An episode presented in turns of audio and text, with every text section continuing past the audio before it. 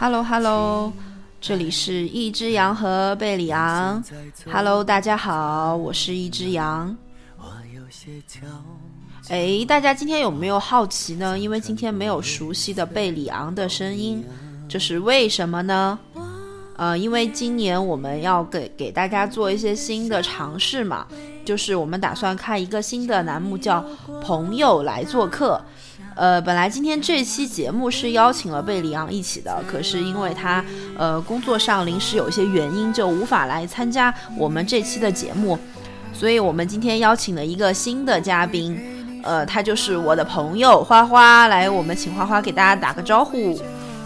大家好，大家新年好！我是呃新年的第一位来做客的朋友，我叫花花。然后我是一只羊的大学舍友，我们应该认识差不多有十年了，是吧？哎，今天今年正好是我们认识十年，哎，我们应该是一一年认识的吧？所以其实对啊，对啊，所以其实我们跟花花就是非常非常熟的一个关系，也是同床共枕嘛，毕竟是大学室友。对，同床共枕，听着对方打呼噜，听了五六年呢。我不打呼噜，好不啦？呃，为什么今天要邀请花花来做客呢？因为今天我们打算跟大家讲一下装修这个话题。嗯，你最近身边有没有朋友在装修，还是你自己在装修呢？其实最近我身边装修的朋友也挺多的，再加上我自己也在装修吧，可能大家都到了适婚年龄年龄了吧？可能，嗯，就是有钱买房子，然后要要开始有自己的家这样一个东西哈。对对对。我最近也是诶，就是我刚刚有一个朋友给我发微信，也说他最近在小叉书上面就被那个家装迷住了。我说你是要开始装修吗？他说不，我先提前研究一下，做一下功课。哎，真的真的，这是明智的选择，真的要提前去研究这些东西。哎，你哎，你听起来好像很有心得的样子，是有什么要跟我们分享一下吗？哎，因为我觉得提前研究很重要。像我朋友，他们还有半年才才接房，然后他们提前半年开始研究，然后最后收到房的时候开始装修，感觉还挺挺紧张的，搞得来。所以我觉得是该就是，比如说快要收房之前就开始提前去选择很多你喜欢的风格呀、材料啊，还有就是你之后要怎么样搭配啊，这些去参考一下设计师给的建议吧。就其实提前学一些这些东西也是很有必要的哈。对对对，嗯。今天为什么会做这样一个主题呢？呃，主要是因为其实前段时间我跟花花见面的时候，他跟我分享了很多装修的东西嘛。因为他自己前段时间就是也做了家装，呃，也做了工装这样一个事情。我听完之后，我觉得挺有意义的，而且我身边也有很多朋友。嗯，问我有没有装修方面的什么建议？虽然我就是个装修小白，呃，自己也没有做什么，就是可能我我也经历过装修，但大部分都是家里人帮着做的呀，或者是有装修公司这样子，就是图方便嘛。呃，自己做功课的事情其实还是比较少的。嗯，其实我在在这里，我想跟大家说，就是我大概很久之前看过的一个 CCTV 二的一个综艺节目，叫做《交换空间》。嗯，花花有听过吗？哎，对我读书那会儿好像经常还看这个节目呢。嗯，对对对，当时他那个片头词我记得还挺深刻的，就是他的片头词是写的是交换的空间，情感的故事。呃，两个勇气可嘉的房子，你家有我装，我家有你装，只要别和从前一样。当时这个节目我跟大家简单介绍一下，它是用四十八小时、一万块钱的装修基金，还有八千块钱的家电基金进行两个家庭的改造，最后比拼嘛。虽然这这个是一个比拼类的节目，但是我觉得这个节目有几个特别打动我的点。第一个就是这个节目就是非常认真的在做细节。我觉得它的一些细节处的设计，因为它会针对针对不同的人群的需求做一些不一样的一个改进的东西，我觉得这一点非常的打动我。第二就是它有一个环节对我来说特别有帮助，嗯，就是它有一个旧物改造、废物循环利用这样的环节。其实它就是用，比如说你生活中的一些易拉罐呀、玻璃罐呀、乒乓球什么的，做一些旧物的改造，成为你家的一个摆件，然后自己动手 DIY 的部分。我觉得是给了我很多生活的小 tips 的。呃，第三个就是最后改造完，它就是让家焕然一新的样子，被赋予新的生命的时候，我觉得这一刻对我的感动是。嗯，非常有冲击力的东西吧。虽然我觉得就是它是个综艺节目嘛，可能有些东西呃拍的稍微夸张一点，比如说主人公接房的时候眼泪唰一下流下的感觉，呃，我觉得可能是有一些演的成分的。但是我觉得它更重要，你要看到的点是，嗯，重拾了一种认真生活，对生活重新鼓起勇气的这个感觉，我觉得是让我非常着迷的一个东西。呃，所以说呢，看过这个节目之后，其实我的心里是埋下了一个种子。我小时候的时候嘛，我就希望在我长大以后拥有自己的房子之后，我可以把房子设计装修成为我自己喜欢的风格。然后我就不断的在探索我自己到底喜欢的风格是什么。我以前觉得我可能比较喜欢呃田园小清新风，为什么呢？因为我们家就是装的是那种中式典雅嘛，可能就是大人啊家长可能比较喜欢那种风格。后来我就觉得啊，渐渐的我也不怎么喜欢这种田园风了，我就比较喜欢北欧清新风啊，就觉得那种感觉给人呃耳目一新、眼前一亮的感觉。但是后来就是从去年开始接接触了极简主义嘛，我就特别喜欢那种呃日式的原木风，觉得简简单单、干干净净的风格特别特别的舒服。那花花，你对风格有没有什么自己的一个喜好呢？对，像我之前我也是和一只羊一样，喜欢一些可能田园小清新啊那种。那时候读书嘛，觉得那种哎呀特别好看，然后特别美。然后后面慢慢的，像到现在，我更喜欢那种。简约一点的，然后温暖一点的那种色调，像比如说偏日式一点的那种原木风格呀，或者是呃简约一点的美式风格，这种可能会更喜欢一些。嗯，那你前段时间其实有做家装，也有做工装嘛？呃，你觉得家装和工装有没有区别呢？还是有区别吧。像呃，比如说我装家装的时候，我可能会。呃，最先看的是一个房屋的一个风格，然后再去根据这个风格去选择一些合适的一些板材啊、石材啊，嗯，然后可能会更多的听取设计师的一些意见，嗯，呃呃，但工装的话，我可能会先去看一些材料，然后再去呃和材料一起去匹配合适的风格，因为工装的话，如果材料价格比较高昂的话，可能难以承受，像比如说。食材的话，有些食材可能一瓶就要一两千块钱，如果用来做工装的话，可能没有那个必要性。嗯，其实在这里就是也是给我们呃花花打个广告嘛，因为我们花花二零二一年有一个新的计划，就是他要做一个自己的健身工作室嘛，是的，是开在南门是吧？对，是在南门，就在我家旁边，在那个呃新川的那个地方。哦，就是虽然我们这个节目听的朋友应该也不多，但是呢，我们还是愿意给花花 讲打一个广告的，因为他是一个特别棒的一个健身教练嘛，他是我的人生导师。就是一只羊也是我的人生导师哎，不要这样这样商业互吹嘛。我们其实嗯。那你刚刚有说到，嗯，家装其实是你去确定了风格之后再去选建材嘛？那你当时做家装的时候，你有没有像大大家都会选择第一是找一个装修公司嘛，呃，帮你去设计一些东西？你有做这些前期准备吗？对啊，我也是之前和大家一样，就是找装修公司，然后还找了一些成都比较大型的装修公司，但我发现他们的那种设计师可能资质都不太深，都是那种比较年轻的那种，可能刚毕业的那种设计学院出来的。就他们的想法那些就不太，就是因为我是一个比较喜欢那种呃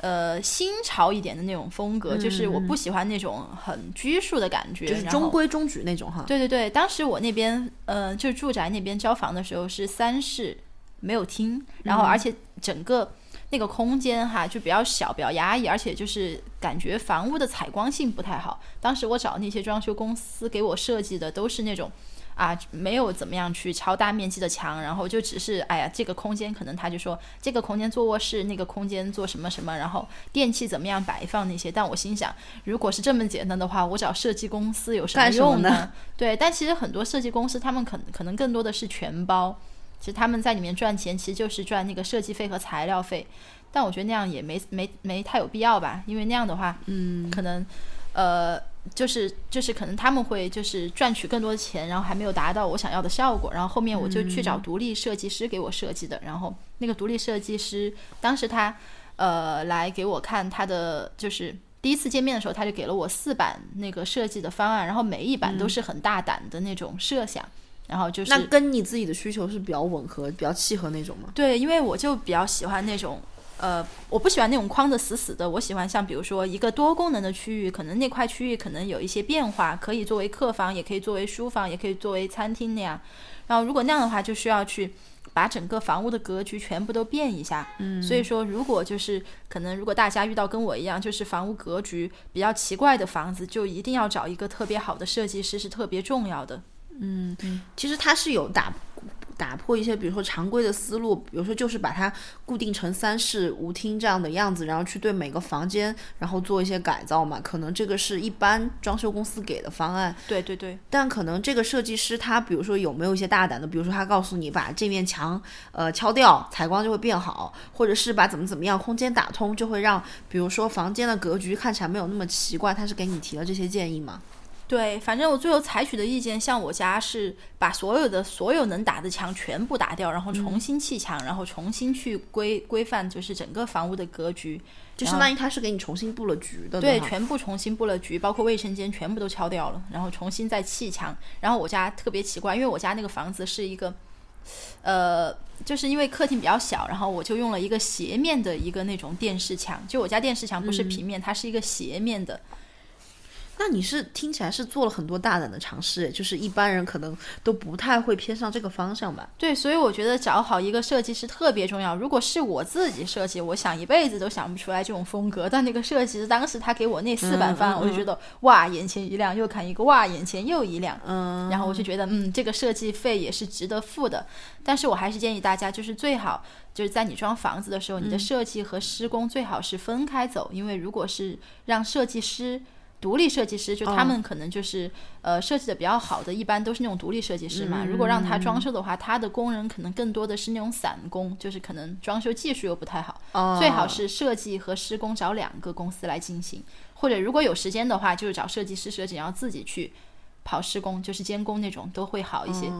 你这个让我想到我最近就是很很信奉的一句话，就叫。呃，专业的事交给专专业的人来做。对对对，就是设计，我就找找设计的这个部分的人，然后施工，我就找施工对应的师傅，可能这样就会达到你自己比较想要的这个效果吧。对，我也最近听了一句话，我觉得特别对，就是不要用你的兴趣挑战别人的专业。你看了吗？就是那个骑摩托车那个，对对对对对对对。我觉得你想到这个嘛，其实我觉得为什么这个设计师能打动你，是因为他其实是根据你自己的一个需求出发的嘛。就像你给我讲，呃，前前两前两天看到那个日本设计师，呃，给那个残障人士设计那个房子的那个事情，对吧？嗯嗯嗯，对他就是考虑到，就是那。就他那个设计师是一个日本设计师嘛，然后他知道，呃，中国的一个就是残疾人的一个家庭里和他们同吃同住了差不多两个月的时间，嗯，然后去认真的考虑到的他们生活中的每一个需求和每一个不方便的地方，然后再根据他们这家人的所有需求去设计了特别人性化的一些家具啊，然后把他们整个房间就是改造成了一个特别特别就是那种嗯专门为那种残残疾人家庭所设计的房间。我觉得这个是特别好，然后也特别，呃，让人动容的一个设计吧。我觉得是，就是人家前期准备好，然后做一些这些东西。我觉得可能是现在中国的很多设计师所身上所缺乏的东西吧。我不能说太商业化，但是我觉得其实要打动人的地方，往往是你更了解你客户的需求，这样才更容易打动人吧。对，就是我觉得需求这个东西很重要。就是你在装房子的时候，其实。其实最了解你的可能就是你自己，就是你要去提前想好你自己的需求，然后，然后再去跟设计师沟通沟通。对对对。那那你觉得就是比如说你找那个设计师，他跟你确定风格的时候，你是就直接跟他沟通出你喜欢的就是这种风格吗？那你是怎么去找到自己喜欢的这个风格的呢？我我前期的话，我是主要通过就在网上去找一些图片嘛，然后在图片中去筛选出来可能最喜欢的风格，然后。呃，然后再在这些风格里面去找可以搭配的一些其他的一些材料，然后再这样一步一步的去推进下去。对，但是但是设计师给的是主要的一个呃空间的一些色彩搭配和一些布局结构类的东西。嗯，但像板材那些还是要自己去选择的。那风格那些就是你直接跟设计师沟通，你比如说我就想要一个北欧清新风，就想要一个呃日式什么风，你是直接跟他就是讲的吗？对对对，因为我跟我。当时那个设计师还比较契合，就是他喜欢的风格和我喜欢的差不多。因为当时我加他的时候，我就我就翻了一下他那你是去哪找的那个设计师呢？他也是一个朋友介绍的，就是之前嗯是一个很好的设计师，然后后面就从公司独立出来了，就在做独立设计师。哦，然后我就翻他朋友圈嘛，我就发现，嗯，他喜欢的风格跟我很一样，我就觉得嗯比较到位。嗯，那其实沟通起来就很容易哈。对，就找到就是适合自己的设计师很重要，就大家装修的时候可以多找几个设计师多聊一下，嗯看一下哪个和你沟通起来最为顺畅。嗯，对对对。但是我觉得你在装自己那个健身工作室的时候，好像跟家装是有些区别的。因为为什么那个时候我记得我经常给你发微信，我就说，哎，我们俩出来玩儿吧。然后你说你到哪个哪个图书馆、哪个哪个咖啡店找我。你那段时间是在探寻风格，是不是？对啊，对啊，我就想去看一下，就是别人是怎么样去设计装潢的。因为之前可能喝咖啡或者干啥的时候，没有去过多关注那些细节。嗯，但是当自己装修的时候，就会发现有很多细节方面的东西，呃，才是更值得关注的。就你眼睛更毒辣了，更刁钻，就一眼看去就，嗯，这个布线有问题，那个那个什么什么有问题，是吧？对，就会更关注一些细节方面的东西，然后就就会发现，哎，以前可能只觉得这个东西好看，嗯，但是并没有仔细观察过它是怎么样安装的。然后像比如说这个灯好看，那它天花板是怎么样布线的？嗯就因为你你你的视角不同了嘛，你在乎的东西了嘛。就以前去咖啡店，你在乎的只是这杯咖啡好不好喝，哎你现在去的目的就不一样了嘛，对吧？对对对，嗯，那嗯，你在就是选那个装修建材啊，就是那些方面，比如说砖啊、地砖啊、地板啊，或者是灯啊这些，你有没有自己的一个呃建议啊，或者是想法什么的呢？呃，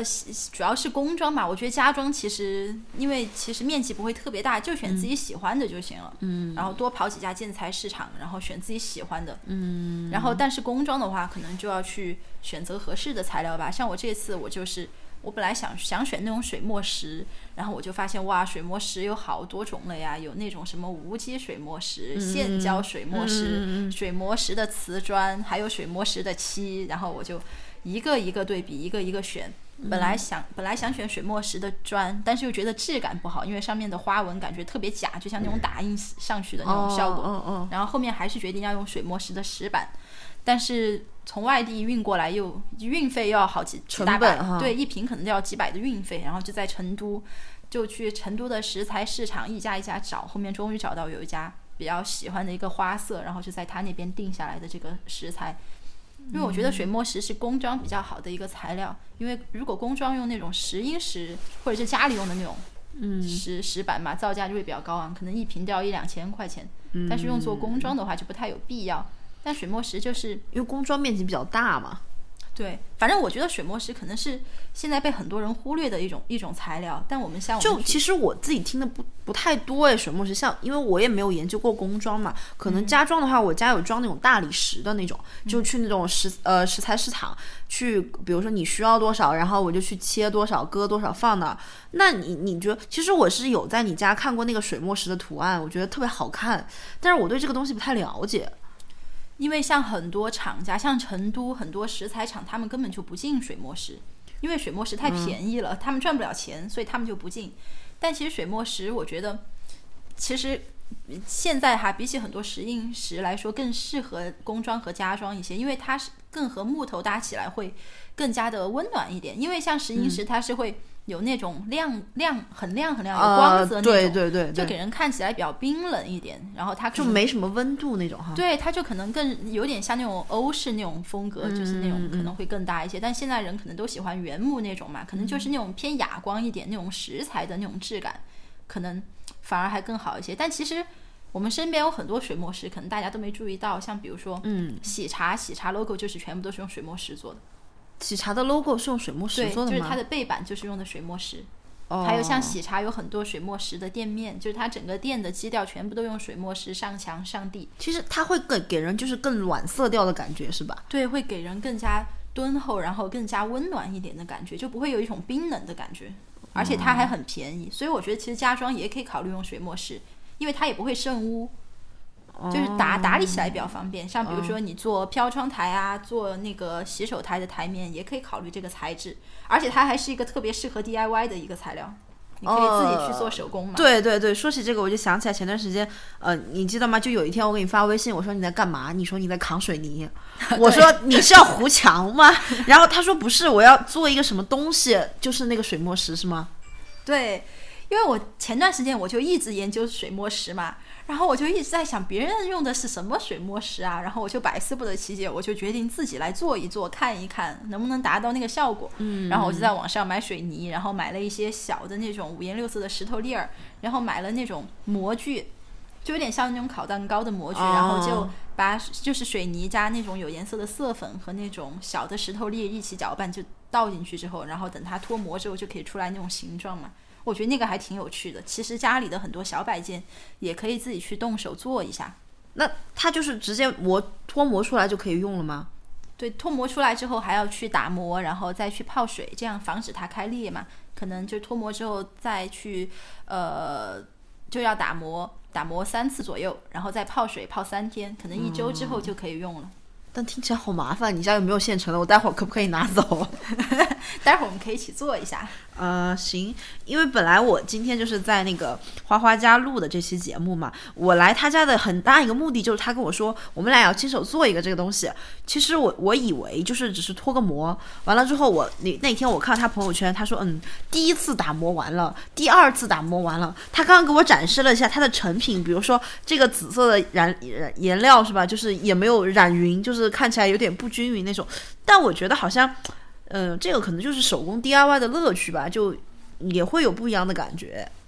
对对对，就是反正，呃，反正这些材料也很便宜，就自己多做一下，然后在家里周末也没事儿，就做一些这些东西，还是挺有意思的。嗯，挺有参与感的哈。如果和家人啊、朋友什么一起做的话，还觉得挺有意义的哈。对呀，而且装修的时候，因为你有很多那种水泥，一一就是用不完嘛，你也是一个循环利用、废物利用。对，你可以把这些东西全部都利用起来，然后。然后去把它做成一些摆件啊，一些花盆那种，就像我们平时去买花盆，不是有很多那种水泥色的花盆吗？其实你自己很容易就可以做出来了。哦，哎，说到这点，其实我觉得很好，也是废物利用，然后也不会浪费嘛，这样就挺好，也挺节约成本的，这样这样一个东西嘛。对呀，对呀。嗯，那你就是选，那你就是之后，比如说，我觉得其实还有一个你跟我讲的很重要的一个点就是灯嘛。你觉得在灯的那个选择上面有没有一些可以分享的呢？呃，因为灯的话，就是涉及到水电改造的问题嘛。嗯，它肯定是在你装修房子的第一步就要去计划到的一个东西。但是其实，当你整个房间的风格没有定好之前，你的家具摆放没有定好之前，你很难确定你的灯是要放在什么地方，就挺难的哈。你就是你要先思考这个问题，是吗？对，所以说就是呃，就是最开始你要想好，就是你这个房间要做什么功能，就大概你什么地方要摆放什么家具，嗯，像比如说什么地方你要去做一些灯轨，去提提亮整个房间的照明度，对吧？像比如说你这个房间有一个角落比较暗，你就可以考虑在那个地方加一条灯轨。嗯，那那你觉得什么地方？你那天有跟我沟通说，你觉得衣柜有必要加个灯柜？你觉得有必要吗？有必要，有必要呀。像比如说比较深的衣柜，啊像然后你打开衣柜的门，然后里面一片漆黑，那样拿衣服都不好拿。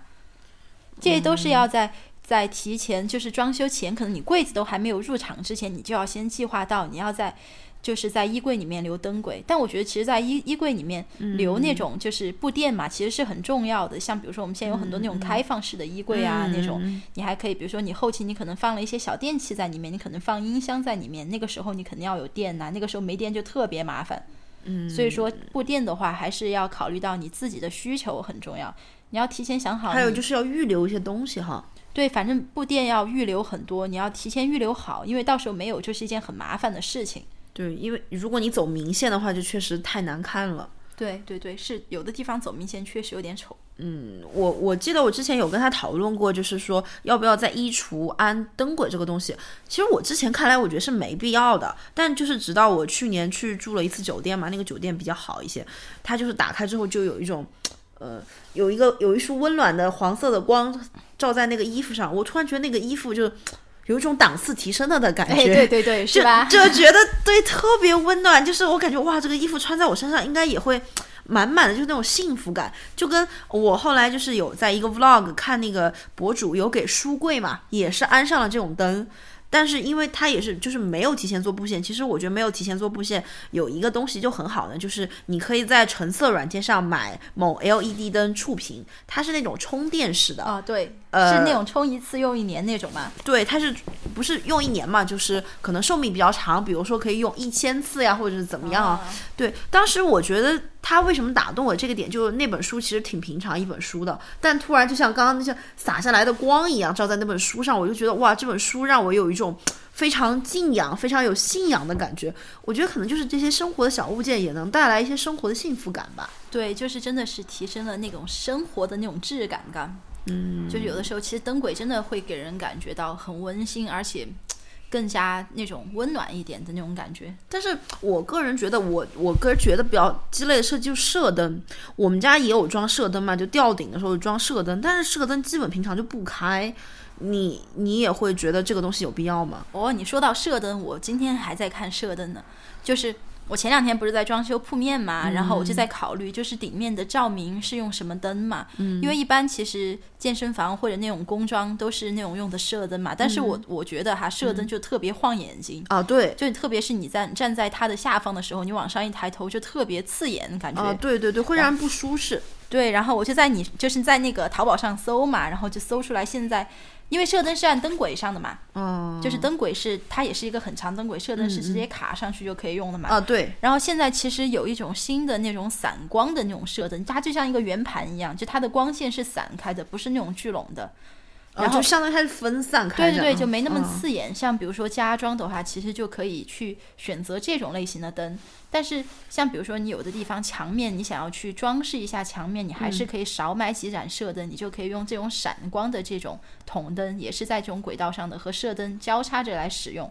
射灯就往墙上打嘛，然后散光灯就往下面打，这样给整个空间的感觉可能就会更立体，然后也不会太晃眼睛。嗯，你会觉得就更舒适嘛？对，因为散光的灯它没有办法营造就是空间的那种效果，就是那种立体感。但是射灯的话，它能营造那种立体感嘛？嗯，对，就配合起来用，我觉得是最好的。对对对对对。嗯，那我们就是讲到灯了嘛，我们再讲一下软装嘛。软装可能就是一些内饰的东西。刚刚其实已经有跟我们分享过水墨石的一些你自己做的小摆件嘛。你会不会有那种困扰呢？就是我自己是有这个困扰的，就是。我经常刷橙色软件的时候就被某某软装什么小小饰品吸引住，再加上某某软件就有一个功能叫猜你喜欢，就它基本上一猜一个准。我觉得就是亏于现在这个大数据分析的功劳嘛，就它基本上说是哇，我就说哦好可爱啊，这个我也想要，那个我也想要，这个我也想要拥有，那个我也想要拥有。可是我买回来之后就发现它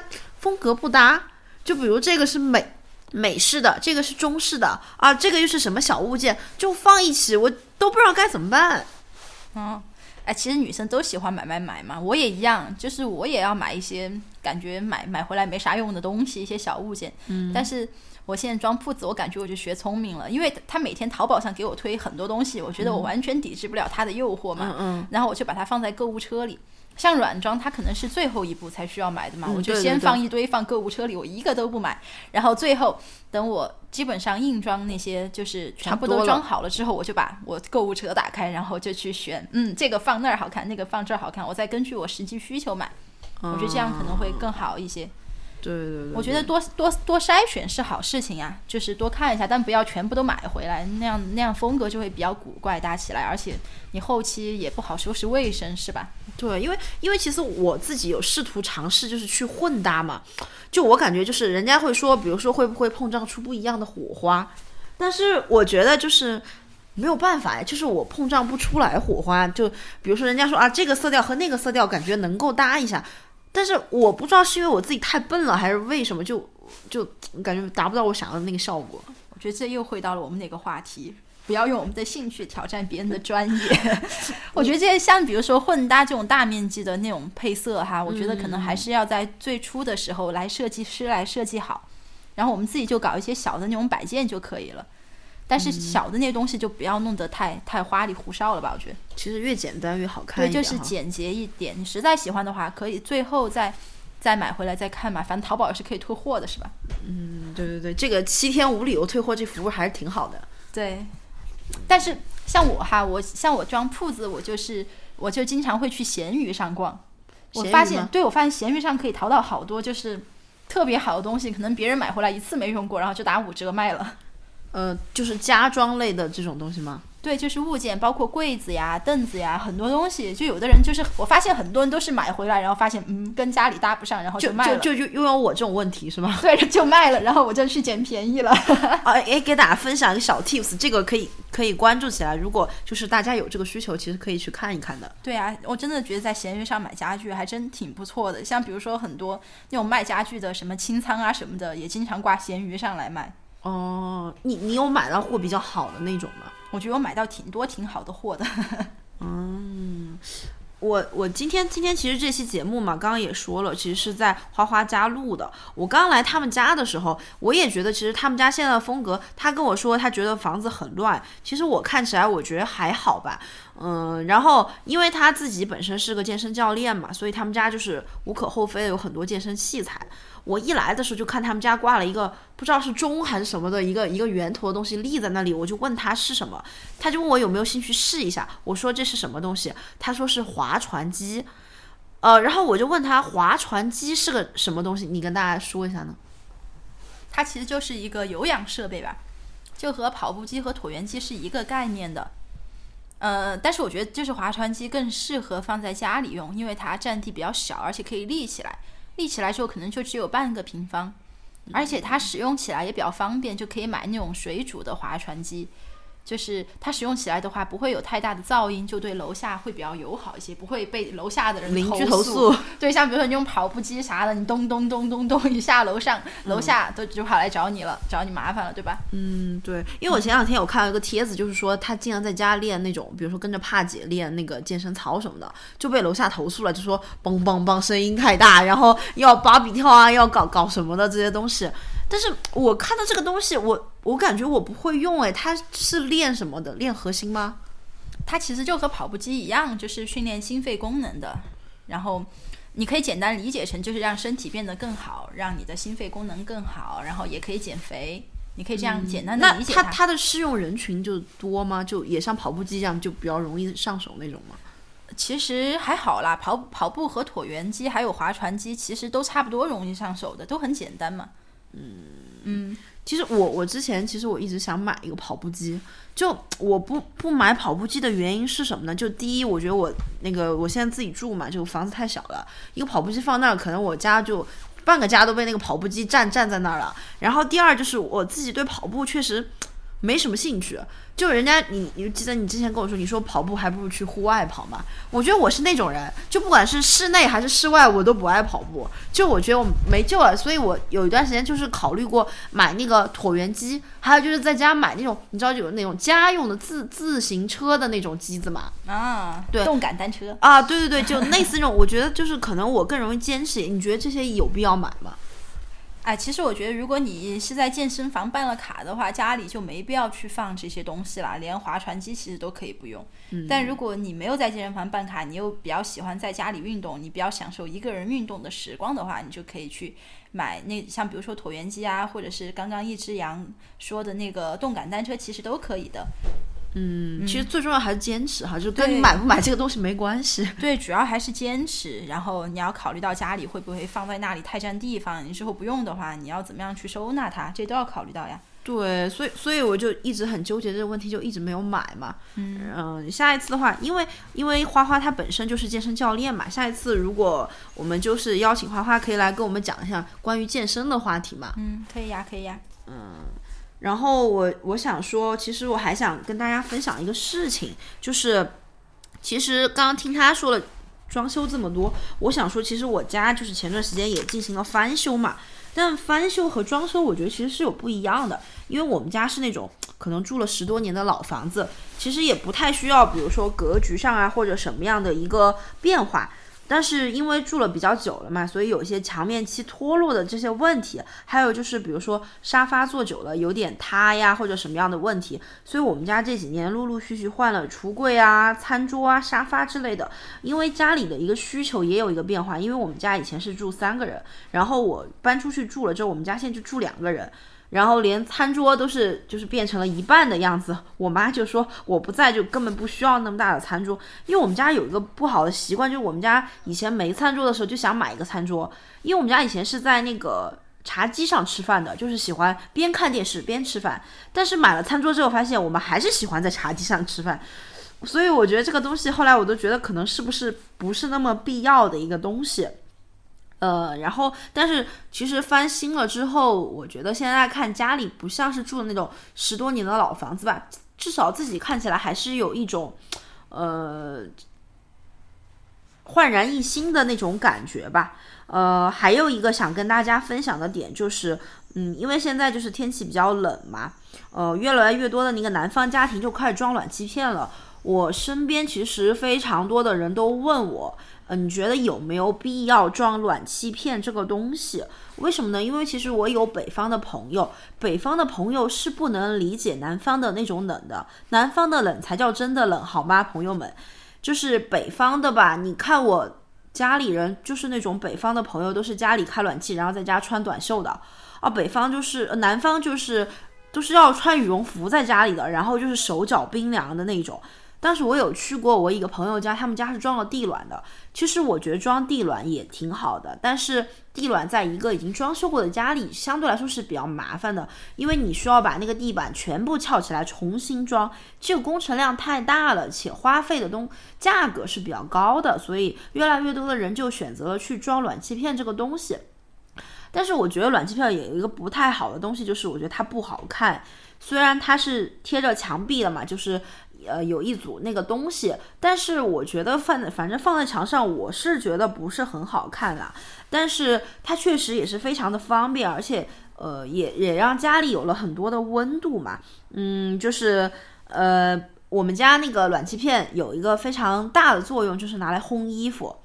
因为就是南方的这个天气嘛，真的就是你穿上的衣服永远都是湿冷的，就你在外面晒了很久之后，哇，你穿上你知道凉透心的那种感觉。但自从我就是我家的那个暖气片之后，就上面烤袜子呀、烤什么手套呀、裤子呀什么的，哦，穿上的时候你就是太幸福了，就是哦，有一种天呐，就是怎么可以这么幸福的感觉。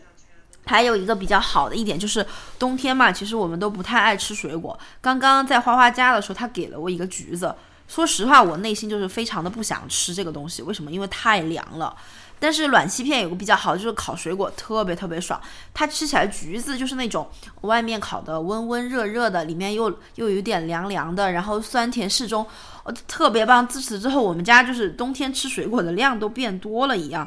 嗯，还有朋友就是问我，呃，觉得担心这个费用比较高的问题，我可以给大家做一个参考嘛。我们家可能就一百三十多平这样，嗯，然后当时安暖气片应该是安了两万多嘛。它当它是暖气片比较大的一个费用是后期的，因为它要做一个维护，还有就是，嗯，它要呃就是是那个烧天然气的嘛。反正我们家安应该安了十几组吧，虽然不是说二十四小时开的那种，呃，但是可能用下来的话，一个月费用也应该也就是在一千块钱左右吧，差不多也就是开三个月，其实我觉得还是比较能够接受这样一个费用的。呃，但是今天来了花花家，其实有看到之前有很多朋友给我安利的另外一个东西，叫做呃提脚线取暖器嘛，你觉得这个东西有必要吗？哎，我觉得这个也挺方便的，就是它是放在那个就是靠窗户或者靠墙边都可以放，就不太占位置嘛。而且就是我看它广告上说的是可以隔绝，就是比如说放窗边就可以隔绝户外的冷空气，但我我也不知道这是真的还是假的。反正我觉得放一台还挺暖和的。嗯，你觉得还可以哈？你这个贵吗？我这个一百块钱，这么便宜吗？对啊。哦，我还挺长的。对，我之前看到那个都三四百啊。我也不知道，可能我买到假冒了的吧。你贴牌的，你这个你这个也是在闲鱼上买的吗？不啊，我在淘宝上买的，好像是一百一百多块，一百好多我忘了，一百一百七还是多少？嗯，那还是可以哈。我觉得这个东西，你觉得就是是不是要特别靠近它才比较暖和？它还好吧，它分了两个档。要不然我给你试一下高档。呃，不要，其实我觉得我坐在这里现在还是挺暖和的，所以其实我觉得如果想要安暖气片的朋友，其实可以先买这个自己试一下。如果你觉得有必要的话，我觉得再安暖气片吧，因为我觉得就是这个费用还是相对来说是要考虑、是要控制的一个预算。我想问一下花花，你在装修过程中有没有什么踩过的雷呢？跟大家分享一下。踩过的雷啊，我觉得我还好吧，因为我一直都，反正就是提前计划事情，就你做了很多功课哈。对，反正其实我觉得提前计划很重要，因为很多时候就是你临场可能会遇到一些问题，你要去解决嘛。但是你只要提前去计划好，可能考虑到有哪些问题，你其实很多东西都是你可以避免的。嗯，就你要比任何人都更了解你装修的进度，还有你装修的风格，还有你后期的搭配。嗯，所以其实其实做做很多功课，其实是是了解自己的需求，是可以避免到很多不必要的麻烦哈。对，反正我觉得像就像刚刚我和一之一样，我们在说，就是尽量要多留一些那种电嘛，要提早考虑到自己要留哪些电，因为其实像改电的那种工人，他们可能一两天就给你改完了，可能很多他们也不会注意到，但你要提前跟他们讲好哪个地方、什么高度要留什么线，要留几根线。其实这样人家工作起来也会比较有效率哈，不会说就是沟通上有一些困难。对，不然像比如说你初期把线买好了，然后后期你就发现，哎呀那个地方少安一个灯，然后又把工人叫过来又开一个槽子又安一个灯，然后就后期哎这儿又忘一个灯又开一个槽子又安一个灯，那多麻烦啊！对对对，那你觉得就是在跟比如说跟设计师或者是跟施工的工人沟通过程中，有没有遇到什么比较困难的事情呢？反正我觉得和工人沟通，其实你只需要告诉他你要怎么做就行了，不用听他讲太多，你就告诉他我要什么，要多长，要安在哪里，要怎么安，OK 你就让他安。嗯，就是那其实我觉得我是那种耳根子特别软的人，比如人家跟我说，其实我觉得这样更好，就可能我就会说行，那我觉得你就按照你的这个方案来安，其实这样不好，对不对？对啊，肯定是你要去去，就是我说的，你要计划好你自己想要的东西，然后因为其实他工人他他其实可能审美啊那些都和你不一样，然后他、而且他觉得好的你不一定觉得好，因为每个人都有自己的需求嘛，我觉得还是按照自己的想法去做。就如果你有一个设计师的话，你可以和你的设计师沟通一下，你们俩确定之后就就工人其实他就施工就好了。嗯，嗯那你还有没有比如说一些经验可以给到大家呢？嗯，反正就是在就是实际装修的时候要多去就是场地现场对，多去现场多看一下，因为有的时候他工人他会就是那种。呃，就是可能就他们觉得这样好安，然后他们就诶就给你这样安了，但你自己方便哈。对，就图自己方便，可能就很多细节不会注意到，然后他们你问他就说，哎呀，这样我给你省钱了呀。但其实你其实我我会觉得啊，可能我想要不是省那一两百百块钱，我想要的更多是那个效果。但有的时候他可能工人不会去注意到这些问题，所以说还是就像很多有细节上的一些一些问题，还是叫自己去督促哈。对，就像比如说你安安板材啊，就是比如说安衣柜啊，或者是安地砖什么的，因为现在很多房子都不平嘛，你还是要尽量自己去多去守一下，多看一下，有什么问题的话，你就及时跟他沟通交流，他都可以改的。嗯嗯嗯嗯，我我还想跟大家讲一个，就是之前小呃在花花身上遇到的一个事情嘛，就是有一天我看他发了一个朋友圈，你还记得那件事情吗？哦，就是我说我那个开车一边开车一边吐那个吗？呃，对。哦你可以跟大家讲一下，其实这个事情也是跟装修有关系的嘛，我觉得可以自己注意一下。哦，对，是那样的，就是嗯，当时我还在装修我家的房子，然后其实我柜子我其实很早就买了嘛，当时也在去通风嘛，都通了两个月了。嗯，因为我家里其实装修进度挺慢的，因为一开始没有去计划好要呃要去把这个时间给留出来，光是那个衣柜就等了两个月才等过来，你然后是定制的那种吗？对是定制的，所以说周期就特别长。嗯，然后后面我把衣柜定制完了之后，我就说，哎呀，透了两个月，终于可以进去住了，是吧？然后我就买了个沙发，结果这个沙发就我觉得应该就是这个沙发甲醛超标了。然后当时我那个沙发摆进去之后，我就觉得有点就是老是进去就头晕嘛。然后那天我就找了一个测甲醛的来测，嗯，然后我就提前去一个多小时去等他嘛，因为测甲醛要先把所有的门窗全部都紧闭两三天那种，他才能来测嘛。我就提前一俩小时去，我就在房间里坐了一俩小时，然后出来之后我就哇就开始吐，他们就说是那种甲醛。有点轻微中毒的那种症状，嗯，当时那天测出来的结果好像也是甲醛确实超标，还超标了四五倍。那你那个沙发是放进去多久了呢？放进去半个月吧，但是其实那个甲醛释放的其实也挺慢的，因为现在是冬天又比较冷。哎，但是那个测量甲醛的那个嗯专业的他们的公司，他跟我讲的是，其实冬天反而是甲醛比较容易释放的时间。像夏天，它其实甲醛更容易挥发出来，但是它不容易到室外去，除非你用风扇去吹它。但冬天的话，它其实因为室外的空气湿度更更高一些，其实它甲醛它会自己去往湿度高的地方去跑，所以说冬天其实反而开窗通风有利于新房子的那个甲醛的那种挥发出去。所以说新装修出来的房子，冬天就是你出门的时候也要记得把窗子打开，窗打开啊。对，反而它可以自己就往外跑。我觉得这样其实我之前是不知道的一个东西。嗯，对对对，所以其实装修房子，我觉得还蛮 考验一个人的吧，不管是家装还是工装，都蛮考验一个人各种能力吧，我觉得是。是呀，是呀，反正挺是挺麻烦的一件事情，但是整个房子装下来，你又会觉得特别有成就感。我觉得反正成就感大于就是疲惫感吧。嗯，就是痛并快乐着哈。对对对，反正我觉得我是很享受这个过程，因为所有东西都是按照我自己的喜好、我自己的需求，然后去设计，然后排版。我觉得就算有一点小小的遗憾，也学会去接受那些不接受那些不完美的东西。对对对，嗯嗯嗯嗯，对，我觉得今天跟你就是聊完这一期之后，我自己也特别有收获嘛。虽然我近期也没有要装房子的样子，但是我觉得就是嗯，听完你自己的分享，我觉得我嗯确实也是